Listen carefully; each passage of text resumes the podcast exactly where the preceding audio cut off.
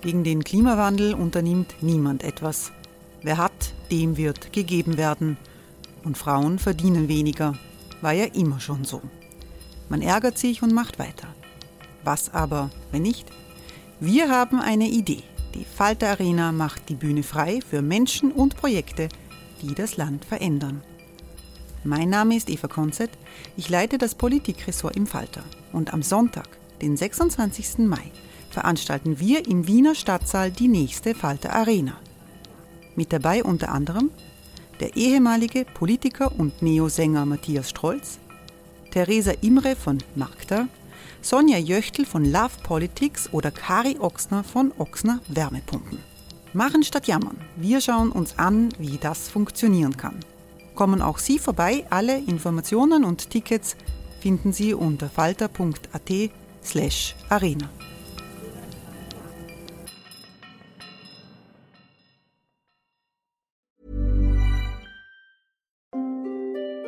Hereinspaziert durch unser Burgtor. Ob Burgherr, Ritterin, Stallbursche oder Gauklerin. Die Burg Liechtenstein in Maria Enzersdorf bei Wien lädt zu Erkundungen ein und weckt bei Groß und Klein die Abenteuerlust. Erbaut im Jahr 1130 ist die Burg bis heute zu 60 Prozent im Originalzustand erhalten. Waffenkammer, Turmzimmer und Ritterstube. Die Stammburg der Fürstenfamilie von und zu Liechtenstein bietet Einblicke in das Leben im Mittelalter. Besuchen Sie uns jetzt in der Erlebniswelt Burg Liechtenstein. Jeden Sonntag mit eigener Kinderführung. www.burglichtenstein.eu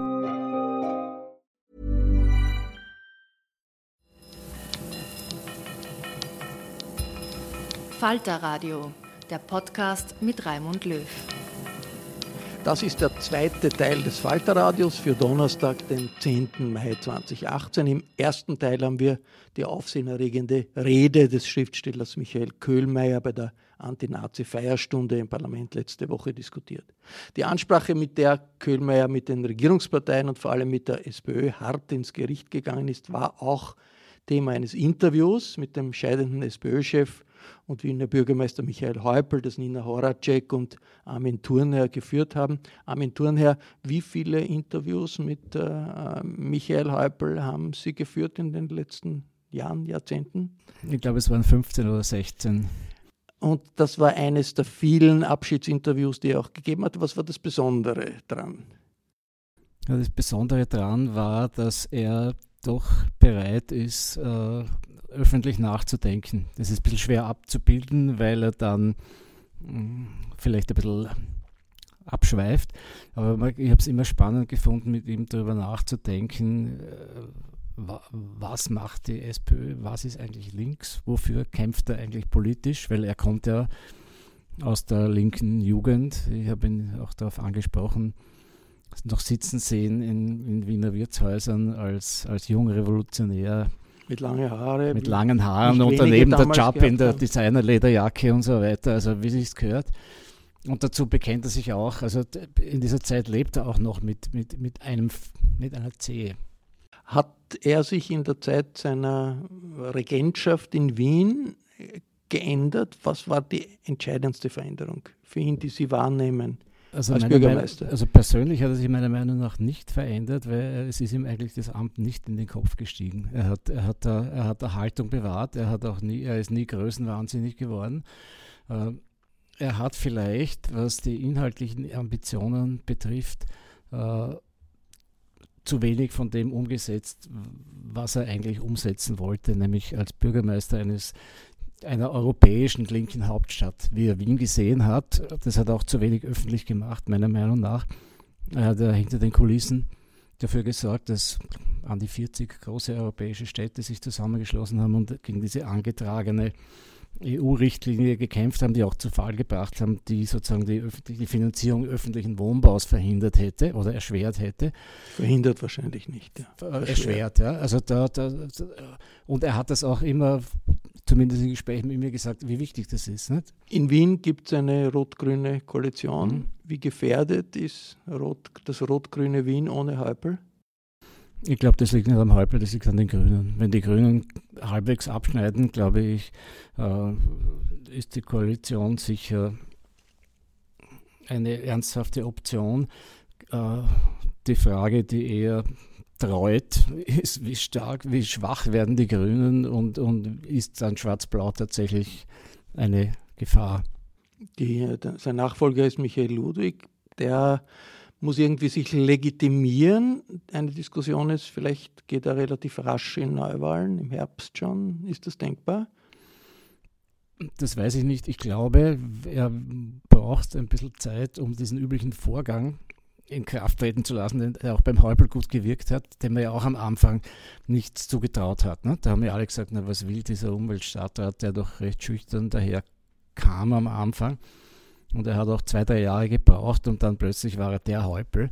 Also ich denke, das Amt wird dann wird, wird, wird auch dem Ludwig ein, ein, ein, gewisses Charisma zurückgeben und, und das geht aber nicht von heute auf morgen. Also da würde ich schon noch ein Jährchen warten. Damit direkt aus der Falter-Werkstatt zum Interview, das Armin Thurnherr und Nina Horacek vergangenen Montag mit Michael Häupl geführt haben. Ich meine das ernsthaft, was ist heute links? Ja. Ist es tatsächlich traditionell so noch?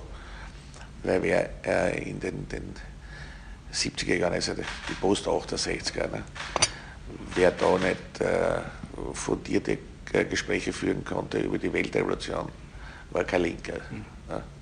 Und über das ist dann leidenschaftlich gestritten worden und dann hat es eben diese mindestens vier, meistens fünf linken Fraktionen gegeben auf der, auf der Uni, während es im Wesentlichen zwei und später dann drei Rechte hat, war auch sagen, von Wählerpotenzial her immer ein Nachteil, weil die viel mehr fokussieren konnten. Ähm, vor allem die Schwarzen. Ne? Gut, wie sie es dann gespalten haben, war das halt auch so eine Geschichte. Aber das ist heute ganz anders. Aber was ist für Sie heute links? Ja, darüber würde es sich lohnen, wirklich fundierter noch nachzudenken. Aber ich denke, dass heute äh, bei, den, bei den gesellschaftlichen Verhältnissen jemand, der die katholische Soziallehre ernst nimmt, schon links ist. Weil der auf einen sozialen Ausgleich in der Gesellschaft achten muss, wenn er das ernst nimmt.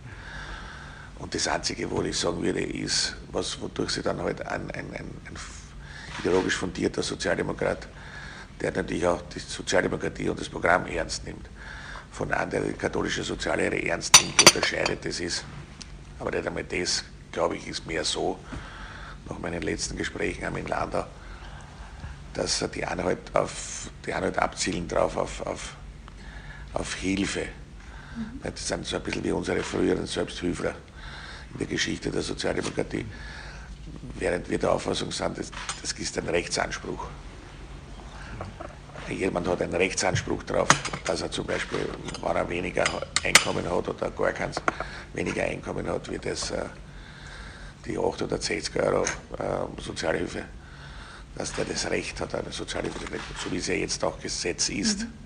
noch. Aber sozusagen die ideologische Offensive, die hat man verloren. Ne? Also der Neoliberalismus hat sich komplett durchgesetzt und jetzt, was Sie sagen, kann man sozusagen als, als, als politische Wählerhaltung immer überall nur mit dem Schwinden beobachten. Ja, ich weiß es Im nicht. Im Großen und Ganzen. Ich weiß es nicht, ich weiß es nicht. Ich nehme jetzt das ein bisschen einmal her. Äh, vielleicht atypisch vielleicht ist es mehr ein, innerlicher Trost für mich, äh, den, den letzten Durchgang der Bundespräsidentenwahl. Mhm. Und äh, da haben die Städte halt schon ganz anders gewählt, als dieses Land gewählt hat.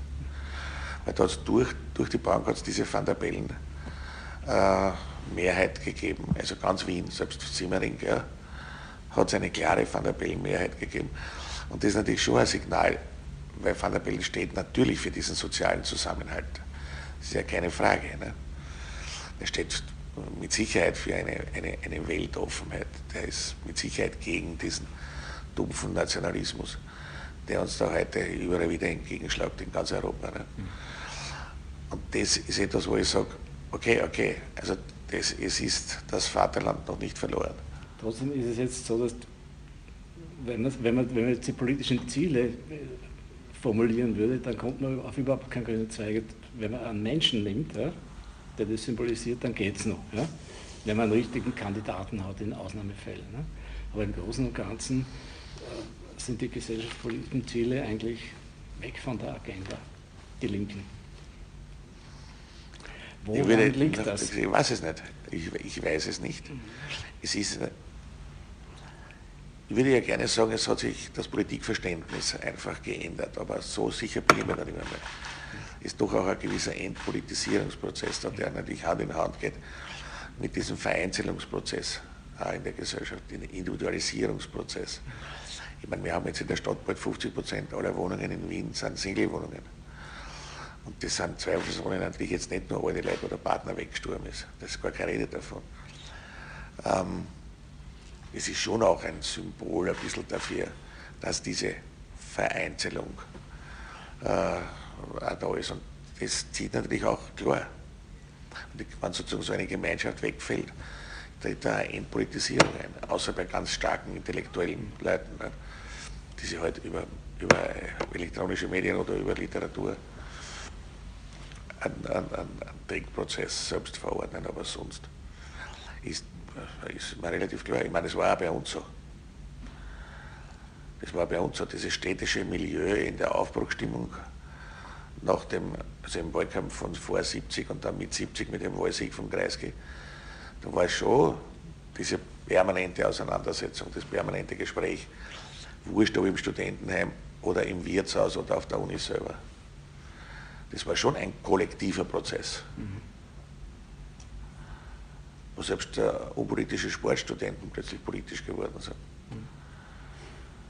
Ganze Luftwaffenpolitik, das war schon der Kreisky, muss man sagen. Aber man eine Menge zu diskutieren und zu streiten hat. Mhm. Genau, also es war der Kreisky, der, der, es, es war nicht unbedingt die SPÖ die das zustande gebracht hat. Ich meine, das war diese Zeit, das war 68, da war Politik ja, überhaupt in der Luft. Ne? 68 war ich gerade, habe ich gerade maturiert, war gerade beim Militär. Da war viel prägender die Geschichte äh, einmal Warschauer Packtruppen in der, in der Tschechoslowakei, beziehungsweise die eher ja studentisch geprägte Revolutionen, mhm. Revolutionen unter Anführungszeichen. Ja, das, das habe ich gemeint. Ja. Nicht so sehr, nämlich auch in Österreich, weil da gibt es ja das köstliche Buch, die revolutionären fünf Minuten. Mhm das ja wirklich lustig ist, weil es mir wirklich mit einer Selbstironie ein bisschen gemacht worden ist. Und sowas gefällt mir natürlich schon sehr, wenn man alles so mal so. Martinkovic? Ja. Was, erinnert, was, was sagt Ihnen das noch? Okay, also das Wirtshaus gerne neben unser, neben unser Studentenheim, im Ausberg Studentenheim. Ein ursprünglich schwarzes Studentenheim, das, dann, das man komplett rot umgefärbt hat. Hm. Ich kann mich erinnern an, an Tische mit, mit schwarzen Lederjacken, Chap, Halpel, Gusenbauer. Nein, der Gusi war noch nicht der, da. Der Gusi noch nicht. Der Gusi war noch nicht da. Nein, aber Jobhalper weiß ich ganz War der, der Bellinger Peter, der war der schwarze, der Alle schwarze Lederjacke. Nein, der, nein, der Bellinger hat nie schwarze Der Bellinger nicht, aber Sie schon. Das weiß ich nicht. Aber der Pepe sicher, ja. Nein, das war eine, war eine sehr erfolgreiche VSSD-Generation. Ich meine, wenn ich jetzt, wir sind ja alle miteinander halt älter geworden, wenn man sich das ein bisschen so betrachtet, die einzelnen Leben der Freunde, das ist nicht schlecht, und zwar bei weitem nicht nur in der Politik. Mhm.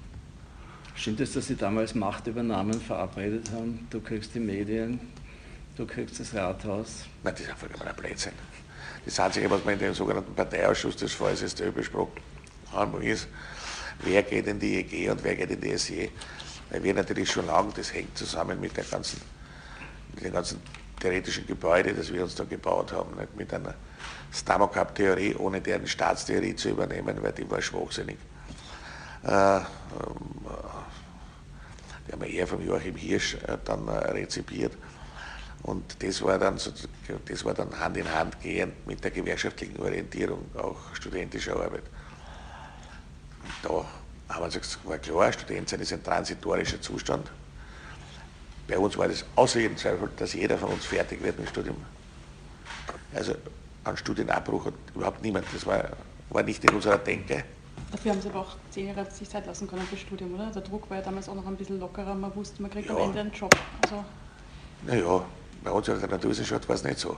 Aber Sie sind Job und haben einen Job gekriegt. Ich meine, Sie haben nicht sagen, ja, die Juristen? Ja, Sie haben irgendwie quasi über über Geckos geforscht und auch da gab es im Geckofreien Österreich ein Plätzchen. Also ja, im Naturhistorischen Museum. Ist ja nicht schlecht. Ja, schon. Ja, aber es wird nicht jeder Tellerwäscher Millionär. Ich auch sagen, ja. Also das war eigentlich auch Glück. Aber es ist ja, Das weiß ich nicht, aber jeder von uns hat eigentlich geschaut, dass er fertig wird. Nein, da waren nicht einmal die Studienzeiten, waren bei den Politologen am längsten. Weil der, der Matzke Manfred zum Beispiel, der ist auch mit seinem Studium sehr rasch fertig geworden.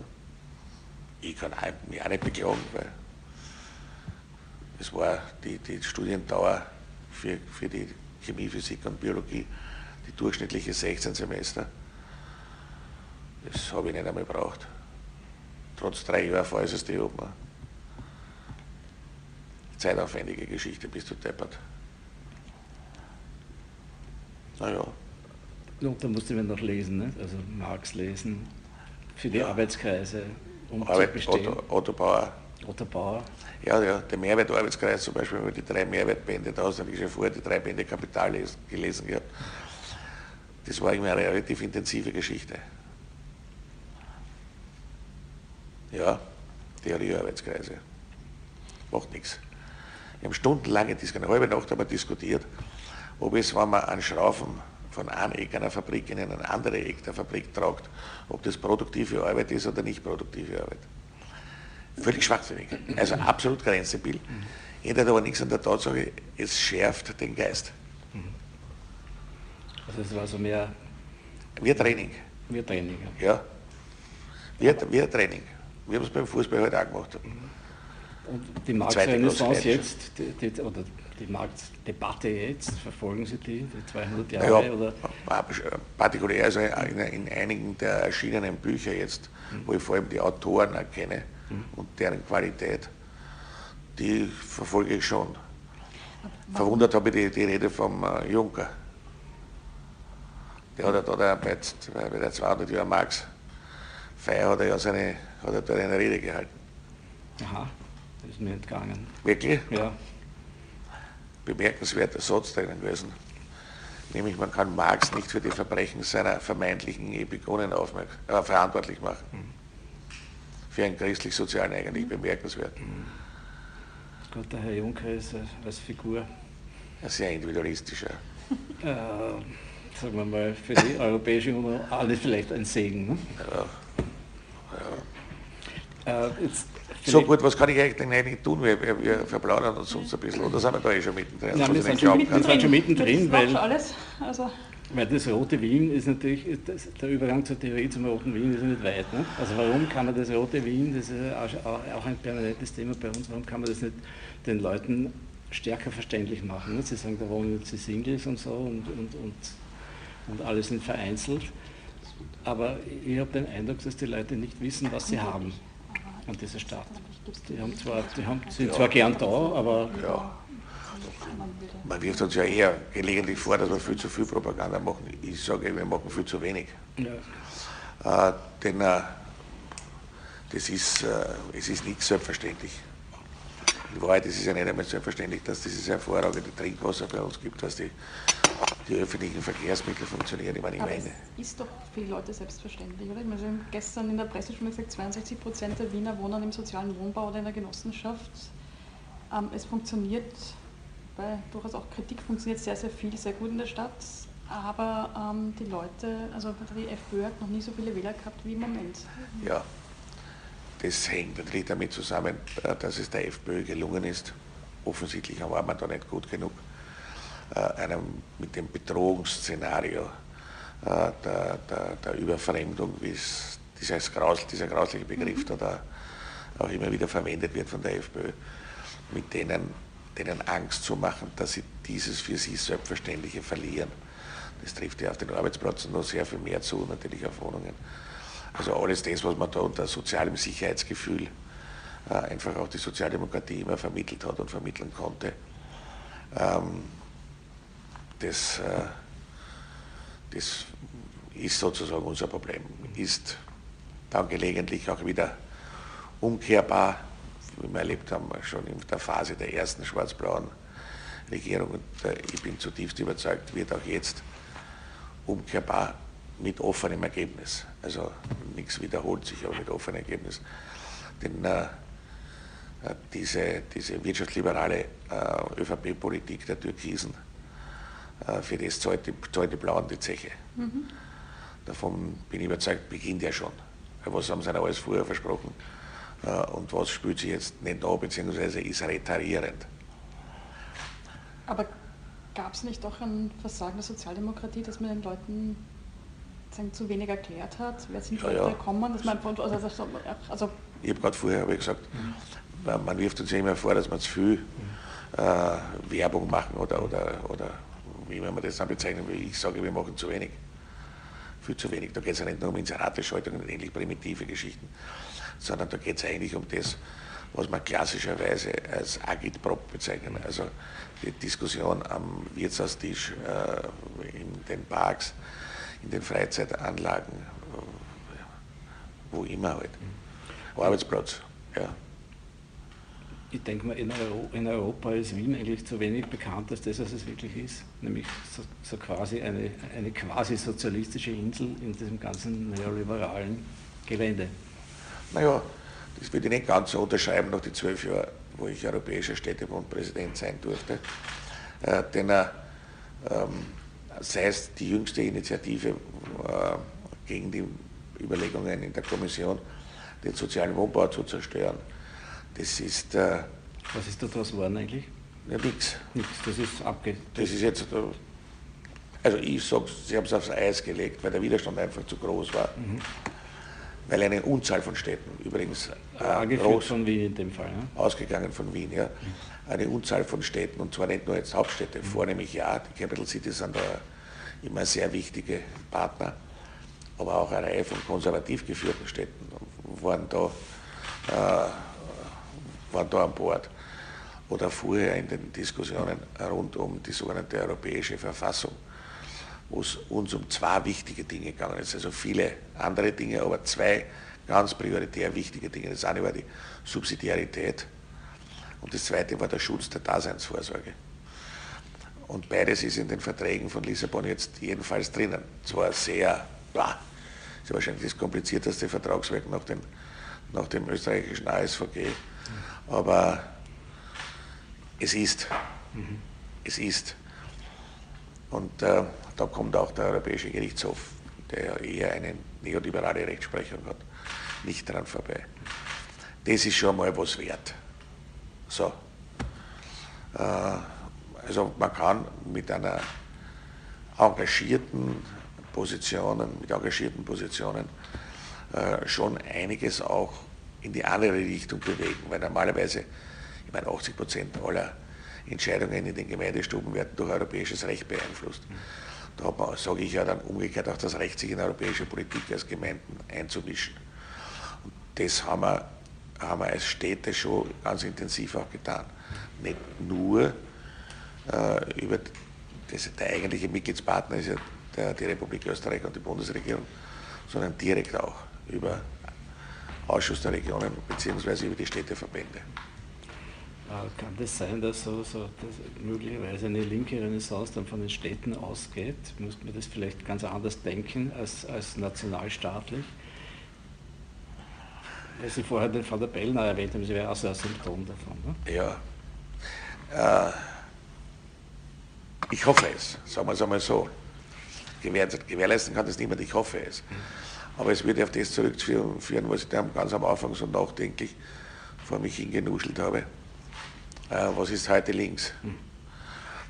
Und äh, wahrscheinlich wird man das etwas bescheidener anlegen müssen, als wir das in der Weltrevolutionsphase unserer Studentenzeit angelegt haben. Hey, it's Ryan Reynolds and I'm here with Keith, co-star of my upcoming film If, only in theaters May 17th. Do you want to tell people the big news? All right, I'll do it. Sign up now and you'll get unlimited for $15 a month in six months of Paramount Plus Essential Plan on us. Mintmobile.com slash switch. Upfront payment of $45 equivalent to $15 per month. Unlimited over 40 gigabytes per month. Face lower speeds. Videos at 480p. Active Mint customers by 531.24 get six months of Paramount Plus Essential Plan. Auto renews after six months. Offer ends May 31st, 2024. Separate Paramount Plus registration required. Terms and conditions apply if rated PG. Uh, aber ich glaube, dass heute schon jemand bei den gesellschaftlichen Verhältnissen, der dafür eintritt, dass diese Gesellschaft nicht völlig auseinanderdriftet. Also nicht nur bipolar, sondern generell gesehen also völlig auseinanderdriftet. Dass Werte wie, wie Solidarität, äh, wie äh, selbst Respekt Also eigentlich alles eher äh, Solidarität ja, ist unser Sprachbegriff, aber Respekt ist eher einer, der aus dem bürgerlichen Bereich kommt, dass man solche Dinge einfach, einfach ernst nimmt und tatsächlich versucht auch zu leben und in der Gesellschaft einzubringen. Ist wahrscheinlich heute bei dem, was sich an gesellschaftlicher Entwicklung da, abzeichnet und insbesondere auch unter dieser Bundesregierung, ich glaube, das ist schon eher links. Das heißt, man muss neue Bündnisse eingehen? Naja, vielleicht sind es auch die Alten. Wenn, ich mir, äh, wenn ich mir da auch wieder mal den Kreisky vergegenwärtige, der in unseren Köpfen immer, jedenfalls bei Leuten meines Alters, durchaus präsent ist, der von dem Stück des Weges gesprochen mhm. hat, den man miteinander gehen soll, dann äh, ist es schon ziemlich nahe auch dem. Ne? Und ich glaube, wir haben es auch gerade bei der letzten Gemeinderatswahl einigermaßen praktiziert. Was Sie da mit dem Kardinal sagen, ins Flüchtlingsheim gegangen sind, wenn ich mich richtig erinnere, oder? Zum Beispiel. Die Flüchtlinge, also das Stichwort Flüchtlinge, haben Sie ja jetzt gestern gerade sich für den Kölnmeier ausgesprochen. 99 Prozent haben Sie ja. gesagt. Aber da würde ich noch widersprechen, weil Sie haben dann gesagt, die Shoah hätte er nicht thematisieren sollen. Hat er aber gar nicht. Naja. Er hat nur Flüchtlinge thematisiert. Äh nein, nein, nein, nein, nein. Das Zitat ist, ist nachzulesen heute in nahezu allen Zeitungen. Äh, natürlich hat er einen Vergleich gebracht, von dem äh, die, die, die Flüchtlingsrouten schließen mit der, der, Verfolgung der Juden. Und jetzt äh, mm, das, also ich habe es also, nicht, so, nicht so gelesen. Ich habe es gelesen, er hat, er, ich habe gelesen, ein Plädoyer dafür, den abstrakten Flüchtling, sich nicht damit zu brüsten, dass man, dass man, dass man dem abstrakten Flüchtling sozusagen den Weg versperrt. So wird sie sehen. Also ich habe davon auch, ich, ich glaube, ich glaub, dass das ein vorauseilendes also Gehorsams sind jetzt noch in die Zeitungen da liegen. Das haben Sie schon andere gerühmt, gesagt, ne? Also, ja, ja. Flüchtlingsrouten geschlossen zu haben. Ja. So. ja. Aber Darf ich ganz kurz, weil ähm, ja. er, er, hat, er hat gemeint, es war die Schweiz, die, Grenze, die Schweizer Grenze. Und im Vorarlberg haben sich viele ähm, äh, sozusagen dahinter gestellt, dass sie, oder also ich äh, war stolz darauf, die Grenzen geschlossen zu haben. Ich habe nämlich gerade vor einer halben Stunde mit ihm darüber gesprochen. Also gut, okay. Das ist, dann, das ist aber dann, das war dann so verwirrend, dass das ja. hat aber ja, niemand von uns mitgekriegt. Ja. Dass er damit die Schweizer Grenze gemeint hat, hat bei uns niemand mitgekriegt. Also ich habe es so interpretiert gehabt, dass er da angespielt hat auf, auf, die, äh, auf die Shoah und das würde ich für überzogen halten. Ich halte auch den Vergleich von, vom, vom äh, äh, Kurz mit dem Tollfuß für überzogen. Man muss ein bisschen vorsichtiger sein. Ich bin eh dafür, dass man können eh alle polemisieren, was man wollen in der Politik. Ja. Aber es sollte halt alles ein bisschen innerhalb der Grenzen der Vernunft bleiben. Aber es gab jetzt auch in der, Ihrer Partei Stimmen bei der Köhlmeier-Rede, die kritisiert haben, dass der Köhlmeier nicht anerkennen würde, dass der Strache sich da vom Antisemitismus distanziert. Verstehen Sie das? Oder sehen Sie das? Das verstehe ich nicht. Weil das nicht auch. Also kann ja. Das ist, wenn einer mit dem Burschenschaft der Kappel in Yom Kippur auftaucht, äh, also in Yad Vashem auftaucht, äh, das ist ja keine Distanzierung von einem Antisemitismus. Ich halte das für einen vollkommenen Blödsinn. Sorry. Aber das ist, genau. nein, also wer immer das gesagt hat. Was? Kalina. Na gut, das ist ja nicht gerade ein führender Parteifunktionär. Ja, weil das, man hört ja jetzt wieder in Wien. Ein führender Meinungsmacher, sagen wir so. Okay, jetzt, also jetzt wollen wir. Also jetzt, gut, der Kalina. als einer der Einflüsterer ja. Ihres Nachfolgers. Nein, das ist alles ein Blödsinn. Ja. Meine Güte. Aber solche, solche embryonale politische äh, Zustände ziehen natürlich auch noch sich, dass man mit jeder Verschwörungstheorie schon durchkommt. Also das ist ein Unfug. Gut, wenn das der kann, ich setze mich nicht weiter damit auseinander. Ich habe nichts anderes erwartet. Aber ziehe das alles wieder zurück, was ich da jetzt habe. Aber Flüchtlinge, das Thema Flüchtlinge, also ich habe da ja eher an so... Nein, nur, nur um den, ja. den, weil ich den Kilmer ja. natürlich nicht Unrecht tun will, das muss ich schon mhm. sagen, weil ich schätze den überaus. Ja. überaus ja. Ähm, ich habe lediglich gemeint und ich habe es so verstanden, dass er äh, die, die, die Maßnahmen zur, zur Begrenzung der Flüchtlingsroute oder überhaupt oder an der Flüchtlingsroute äh, mit der, der, Verfolgung der Juden durch die Nazis verglichen hätte. Mhm. Wenn er das nicht gemacht hat, sofortige Abbitte, mhm. ja, ich habe es nur so gelesen mhm. und so verstanden auch vom Gehörten, sofortige Abbitte erledigt. Generell meine ich nur, man muss mit Vergleichen mit den Nazis ein bisschen vorsichtiger mhm. sein, weil die Shoah ist ein so, das sagte ich gestern ja auch, eine so, eine so einzigartige Form des industriell organisierten Völkermordes, dass sie keinen Vergleich hat. Man kann auch nicht englische Konzentrationslager äh, seinerzeit im Nahen Osten äh, in ihrem Protektorat vergleichen äh, mit den Vernichtungslagern äh, der Nationalsozialisten. Das, ist, das, das geht nicht. Da bringen wir Sachen durcheinander. Und das ist das Einzige, was ich gemeint habe dazu. Man soll vorsichtig sein damit. Trotzdem berühren Flüchtlinge natürlich die Öffentlichkeit mehr als alles andere. Ne? Korrekt. Und sie haben damit auch eine Wahl gewonnen. Oder gewonnen, also zumindest das Schlimmste abgewendet, sagen wir es so. Ja. Ja, indem sie an die, an, die, an die Hälfte appelliert haben, die gesagt haben, das, so geht es auch nicht. Ganz richtig, ja. ja. Und das ist Gott sei Dank natürlich eine entsprechende, entsprechende erklägliche Zahl. Hm. Äh, in Wien immer noch. Ne? Nur, dass es jetzt da äh, 54 Mandate im Nationalrat hat, wenn ich jetzt, äh, im Gemeinderat hat, wenn ich die SPÖ und die Grünen, also die zwei Koalitionsparteien zusammenzähle, sondern das ist auch ein Punkt, wo ich sage, ein, ein nicht unerheblicher Teil auch nur der, Öf, der ÖVP ist da durchaus anderer Auffassung und die Neos mit, mit Sicherheit auch. Also du hast, du hast Teile der ÖVP, äh, die in diesen äh, Flüchtlinge äh, nicht mehr herein und die, die da, da sind und illegal da sind, tun dich rasch hinaus. Und die FPÖ, diesen Teil hast du. Bei Flüchtlingen, die straffällig geworden sind, möglichst rasch hinaus, hast du schon einen viel größeren Teil. Also da bin ich überzeugt davon, da hast du eine Mehrheit. Mhm. Dafür in der Stadt, da werden viele auch von uns dafür sein. Mhm. Und, und aber Kurz hat er die Wahl damit gewonnen. Nicht? Und nicht nur Kurz, überall in Europa gewinnt man die Wahl damit. Nicht? Das ist, glaube ich, ein, ein, ein zu, zu einseitiger Blick. Also ich glaube, dass da bleiben wir bei, bei Österreich ja. und heute mich gerne über die ganzen nationalistischen Tendenzen äh, in, in, in, anderen Staaten Europas, vor allem auch in Deutschland und in Südeuropa. Aber wir, wir haben es aber natürlich auch in Norwegen oder in Schweden, auch, wo es ja eigentlich immer ziemlich fremd gewesen ist mhm. muss man ganz ehrlich sagen. Ne? Ähm, aber in Österreich selber hat er kurz, ja, natürlich mit dem Thema, ich bin der, der, der Flüchtlingsroutenschließer, hat er natürlich einen Teil seiner Argumente vorgelegt gehabt, aber das andere war wie üblich eine stimmungsmäßige Geschichte. Ja. Das ist halt ein, ein, ein, relativ junger, ziemlich unkonventioneller, sich eigentlich äh, in keinen politischen Fehler hinein manövrieren lassender Argumentierer. Äh, und das war also, der hat sich aus allen Konflikten rausgehalten. Muss man ja, ganz, muss man ja sagen. Ja. Aus allen Konflikten rausgehalten. So, und das war natürlich nicht schlecht, weil in Wien hat er die, die, die ÖVP bei der Gemeinderatswahl gehabt äh, knapp 9% und jetzt haben sie gehabt 20% bei der Nationalratswahl. Hat er natürlich sie die, die vielen bürgerlichen Wähler wieder zurückgeholt. Jetzt betrachten die ja Wien als ihre Beute mehr oder weniger. Ne? Kurz und Strache übernehmen also bei der nächsten Gemeinderatswahl die Stadt. Also ah, einer von denen. Ne? Ja, schauen wir mal. Aber was erwarten Sie jetzt eigentlich? Was kommt jetzt auf Wien zu? Also man muss sagen, mit der Mindestsicherung, ähm, das zielt ja wohl auf Wien. Das mit der ähm, Mindestsicherung zielt auf Wien.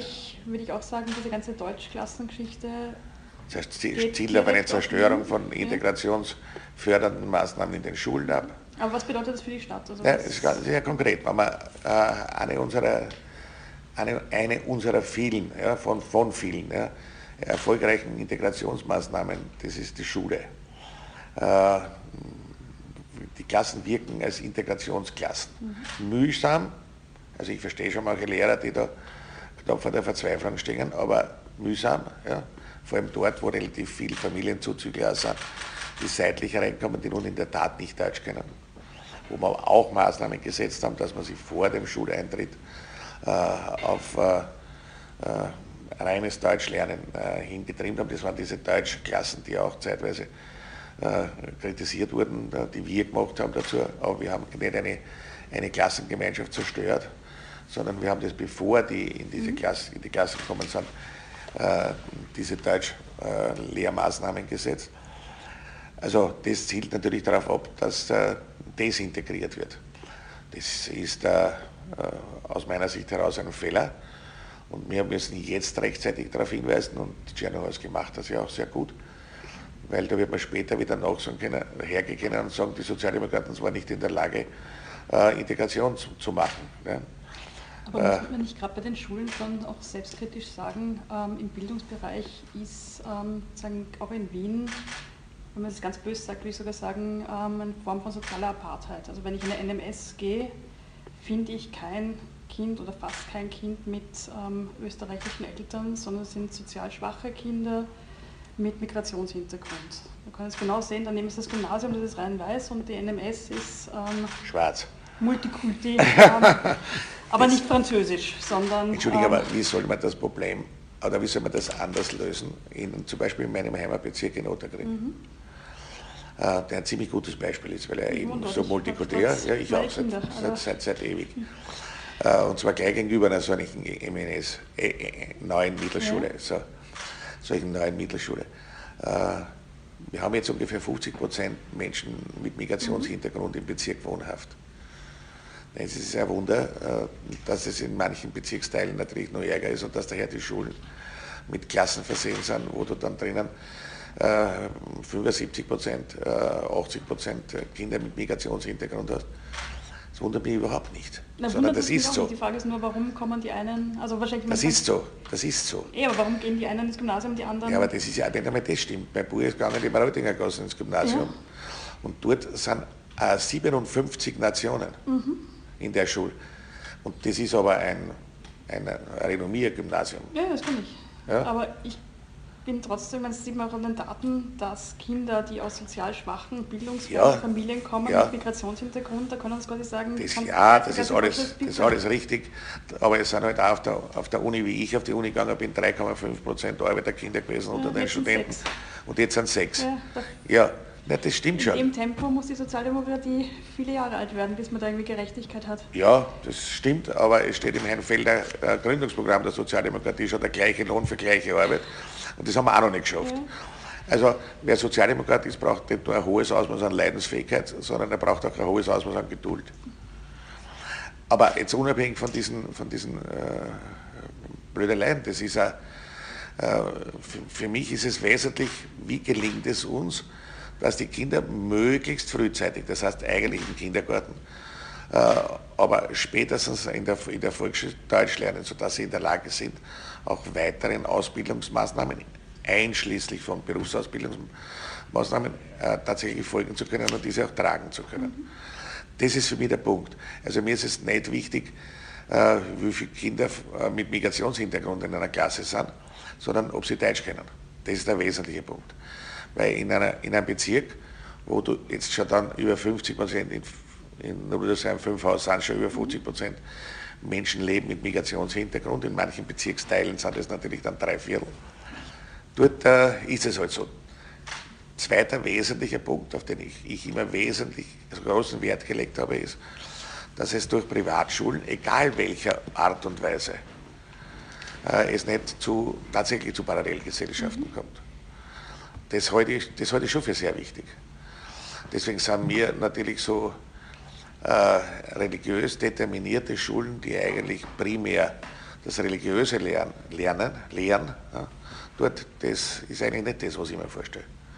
80er, 90er Jahren gab es nicht, zumindest habe ich es nicht erlebt in Wien, so viele ähm, streng religiöse, ähm, türkischstämmige Wiener. Das war eigentlich sagen, die waren auch traditionell sehr stark bei der Sozialdemokratie als Wähler. Also die Gastarbeitergeneration, die gekommen ist, war doch eine, ähm, eine Bank für die Sozialdemokratie über längere Zeit.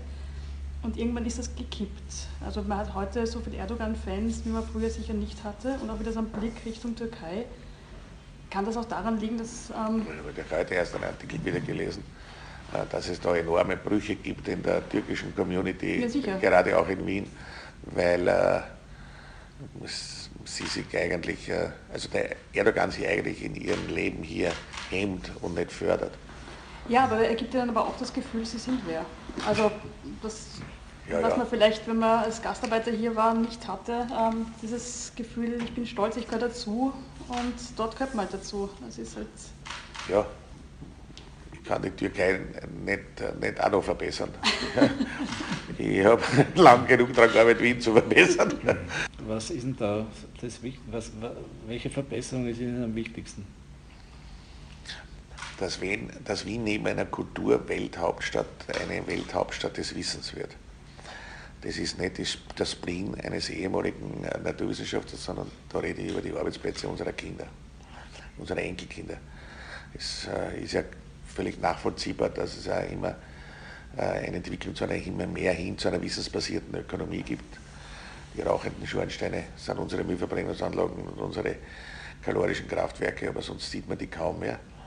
Dafür rauchen hoffentlich die Köpfe, was sie anhand der Zahlen zum Beispiel von Leuten, die in Forschungseinrichtungen tätig sind in der Wien, die sich in diesem, meiner Amtszeit auch jetzt verdreifacht hat, äh, ist das schon, ähm, schon ein ganz guter Hinweis letztendlich darauf. Aber das ist ein Weg, der ist unumkehrbar, aber bei weitem nicht zu Ende. Was wird denn Ihre Rolle sein in Zukunft? Sie? Nein, ich bin, äh, ich bin nach wie vor Präsident ja vom äh, Wissenschafts- und Technologiefonds in Wien. Ähm, da werde ich sogar vielleicht verstärkter noch bei, beitragen können dazu, dass wir den auch etwas vergrößern. Das heißt also zusätzliche private äh, Förderer finden. Momentan gibt es ja nur einen, nämlich die AVZ. Äh, das ist das, äh, die Stiftung, die früher die Anteilsverwaltung der Bank, der Z-Bank gehabt hat. Ist in eine Stiftung umgewandelt worden und drei Viertel des Stiftungserlös gibt es äh, für diesen Forschungsförderungsfonds. Wie trifft man sich dann auch mit Erwin Bröll in der Pension? Ja, aber habe ich schon. Haben Sie schon? Ja, vor drei Wochen, glaube ich, waren wir einmal Mittagessen. Es war ein bisschen ausgedehnteres Mittagessen, es war sehr lustig. Ja. Ah, sehr lustig. In der Politik haben Sie keine Rolle vor? Nein. Warum nicht? Das, da hätte ich gleich da bleiben können. Naja, nein, aber ich, ich, ich habe ein Zitat, erst einmal habe ich, habe ich unsere alten Interviews angeschaut, da habe ich das schöne Zitat gefunden. Äh, Adenauer hat mit 71 Jahren als Kanzler angefangen, also ist der Rücktritt natürlich extrem verfrüht. ja, und er ist auch nicht mit 44 äh, Bund also deutscher Bundeskanzler geworden. Und zweitens gibt es ja andere Möglichkeiten, also in Amerika wird es jetzt losgehen. Da wird es jetzt losgehen. Also unter uns gesagt, ja, ich werde weder zu einer, einer äh, Kommunikationsgesellschaft gehen, die dem Putin gehört, äh, noch zur Novomatic, gegen die ich nichts habe, aber ich, ja, ich würde ja auch nicht zur Kasach gehen, weil das ist alles nicht meine Welt. Aber als öffentliche das, Stimme, das, ich finde das ein bisschen absurd, ehrlich gesagt. Warum, warum ist selbstverordnete Stummheit? So, ist, ne, so wie der Erwin, der hat es ja auch. Naja, das heißt, aber jetzt, jetzt, jetzt beim, beim Wirten dann mit dem Bräudel quasi. Jetzt haben Sie 40 Jahre politisches Zum Beispiel, Wissen, das war nicht so schlecht. Jetzt 40 Jahre politisches Wissen angesammelt und, und Einsicht in alle Zusammenhänge und dann sagen Sie auf einmal nichts mehr. Also nur mit pri quasi Privatratschlägen? Ja, so einfaches Parteimitglied. Ui, das hat man schon mal. ich wusste, irgendwer erinnert sich noch einmal dran. Ich habe ja gewusst, irgendwer erinnert sich einmal dran, dass das ein anderer gesagt hat. Aber Sie sind auch so, gelten auch als ein... Die Braun hat sich übrigens auch noch erinnert, wie ich da gesagt habe, ich bin jetzt nur ein einfaches Parteimitglied, ja. nachdem ich da auch zurückgelegt habe, in Funktion des stellvertretenden Bundesparteiobmanns. Das bitte sagt das nie in der Öffentlichkeit, das hat schon andere gesagt. Also Sie gelten auch als eines der letzten Bollwerke gegen Rot-Blau. Können Sie nicht. ausschließen, dass ähm, nach der nächsten Wahl wir eine rot-blaue Wiener Stadtregierung haben? Das kann ich ausschließen. Und wenn es die gibt, würden Sie dann dagegen demonstrieren gehen? Das brauche ich nicht. An diese, an diese Idee brauche ich, mich, brauche ich mich gar nicht anfangen, damit es wird keine rot-blaue Stadtregierung Warum sind Sie da so sicher? Weil ich keine Mehrheit dafür sehe, weit und breit nicht, und alle Beschlüsse beim Landesparteitag von dem man ja seit dem letzten weiß, dass es ungefähr 900 Delegierte sind, alle einstimmig die Haltung zur FPÖ äh, festgelegt und bestätigt haben. Das war nicht eine Solopartie von mir. Sicher nicht, ja. Einstimmige Beschlüsse. Aber gefühlt fühlt sich bei der Sozialdemokratie in Wien immer so an, man beschließt das einstimmig und dann fangen schon die ganzen Flächenbezirke an, wieder zu mauscheln, Nein, dass man eigentlich doch eh viel besser aber, mit einer blauen Aber ist ja überhaupt nicht wahr bitte im, im, im Standard nachzulesen, zum Beispiel Kommentar der anderen, wo der Herr Bezirksvorsteher Nevrevi einen äh, Kommentar geschrieben hat, wo er das außer jeden Zweifel gestellt hat. Dann also dürfen Sie auch mal bei Ihnen melden, auch wenn Sie sagen, ein Privatier sind, wenn es kommt, und dürfen noch mal mit Ihnen drüber reden. Ja, von mir aus. Aber der wird man, werden wir uns lange nicht zeigen. Und am 25. was machen Sie da? Am 25. werde ich in der Früh aufwachen um den gleichen Schmäh nur einmal anzubringen. Ja, gesagt, Sie wachen auf, wissen Sitzung und drehen sich um und schlafen weiter. Ganz und genau. Dann? Und dann fahre ich wahrscheinlich zum 50. Geburtstag von einem Freund nach Gößling. Und muss man schon selber mit dem Auto fahren oder hat man dann noch einen Chauffeur? Oder ist das vorbei?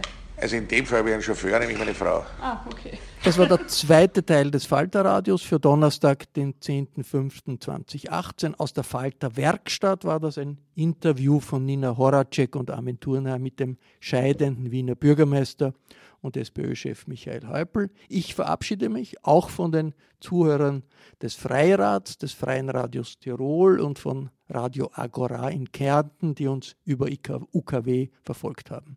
Der Falter bietet jede Woche Hintergrundanalysen und Tiefeninterviews. Kritischer Journalismus kostet etwas.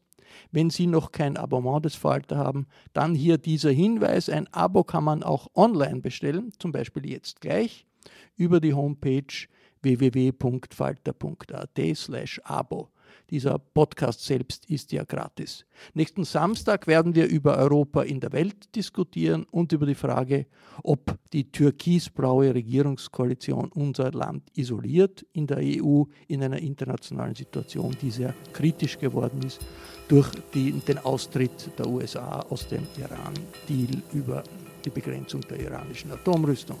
Designation kommt von Ursula Winterauer. Anna Goldenberg hatte die Technik unter Kontrolle. Ich verabschiede mich bis zur nächsten Folge.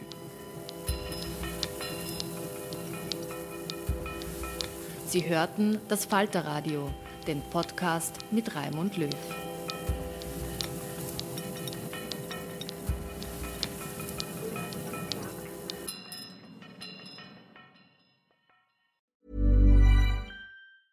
Hi, I'm Daniel, founder of Pretty Litter. Did you know cats tend to hide symptoms of sickness and pain? I learned this the hard way after losing my cat, Gingy. So I created Pretty Litter, a health monitoring litter that helps detect early signs of illness by changing colors, saving you money and potentially your cat's life. Pretty Litter is veterinarian developed, and it's the easiest way to keep tabs on your fur baby's health right at home. Go to prettylitter.com and use code ACAST for 20% off your first order and a free cat toy. Terms and conditions apply. See site for details.